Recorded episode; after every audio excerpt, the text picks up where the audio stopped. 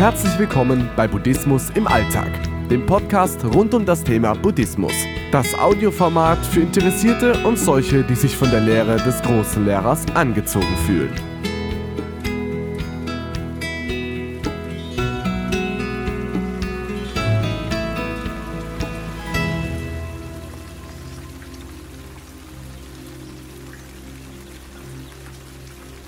Das Denken bringt uns um. Den lieben langen Tag sind wir am Denken, Gedanken folgt auf Gedanken, Sorgen folgen auf Sorgen, Ängste können uns regelrecht zerfressen. Die Evolution hat der Angst eine wichtige Aufgabe zugeteilt. In gefährlichen Situationen können Ängste unsere Handlungen steuern.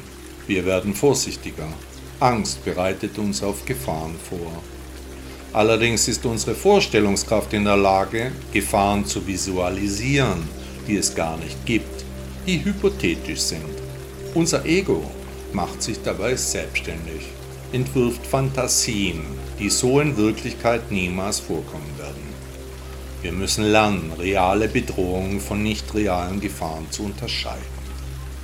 In unserem Kopf unterscheiden wir wirkliche und hypothetische Gefahren kaum, nicht nur, dass wir uns Glück oder Schrecken vorstellen können. Nein, wir spüren diese Emotionen sogar. Unsere Gedanken haben ganz unglaubliche Kräfte. Das Denken an eine möglicherweise eintretende schlechte Gegebenheit kann schlechte Gefühle in uns auslösen.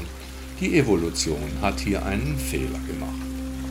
Sorgen und Ängste machen die Lebenssituation nur schlimmer, wenn diese auf nicht realen Gefahren beruhen. Was ist real, was ist hypothetisch? Sind die Befürchtungen real? Bewahren sie uns vor einer Gefahr? Oder sind die Sorgen nur eingebildet? Nach der Lehre Buddhas kommt unser Leiden aus dem Denken, stammt von unserem Ego, das Menschen und Dinge halten will, einfach nicht loslassen kann. Wir können aber nichts halten, alles ist vergänglich, jeder Mensch, jedes Lebewesen und jedes Objekt werden zu Staub zerfallen. Darin liegt nach dem Lehrer aller Lehrer unser Leid begründet, im Wissen um die Vergänglichkeit. Nichts wird besser, wenn wir uns falsche Sorgen machen, die unechten Gefahren in unserem Denken hin und her wälzen. Wenn unsere Sorgen einer direkten, unmittelbaren Gefahr gelten, nur dann sind sie gut und wichtig.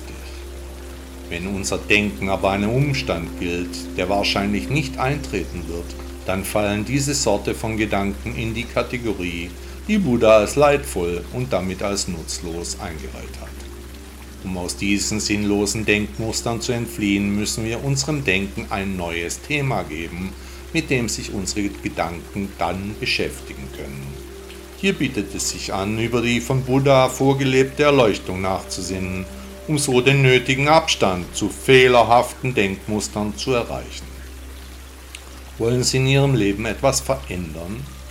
Die Philosophie Buddhas zeigt uns völlig andere Wege auf, die es wert sind, wenigstens einmal genauer betrachtet zu werden.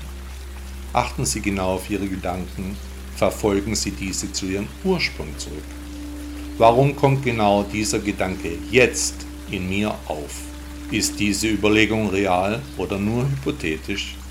Achtsamkeit im täglichen Leben fängt bei unseren Gedanken an denn sie sind der Nukleus für all unser Tun. Sonst kann uns unser Denken im Sinne des Wortes umbringen. Der lutherische Theologe Bonhoeffer sagte einmal, man muss sich durch die kleinen Gedanken, die einen ärgern, immer wieder hindurchfinden zu den großen Gedanken, die einen stärken. Die Zeit, die du mit mir hier verbracht hast. Ich freue mich schon darauf, wenn du in der nächsten Folge wieder einschaltest. Folgt auch gern meinem Podcast, wenn er euch gefällt. Das geht zum Beispiel auf Spotify. Wenn du mich dort hörst, drück doch einfach auf den Folgen-Button und natürlich freue ich mich über 5 Sterne auf Spotify. Viele Leute haben das schon gemacht und helfen mir natürlich dabei, noch besser gefunden zu werden. Die Links zu meinem Blog und sozialen Medien findest du unten in den Show Notes wo ich auch meine kostenlosen Apps zum Thema Buddhismus im Alltag zu den Stores von Apple und Android verlinkt habe. Tschüss und komm gut durch den Tag. Bis bald.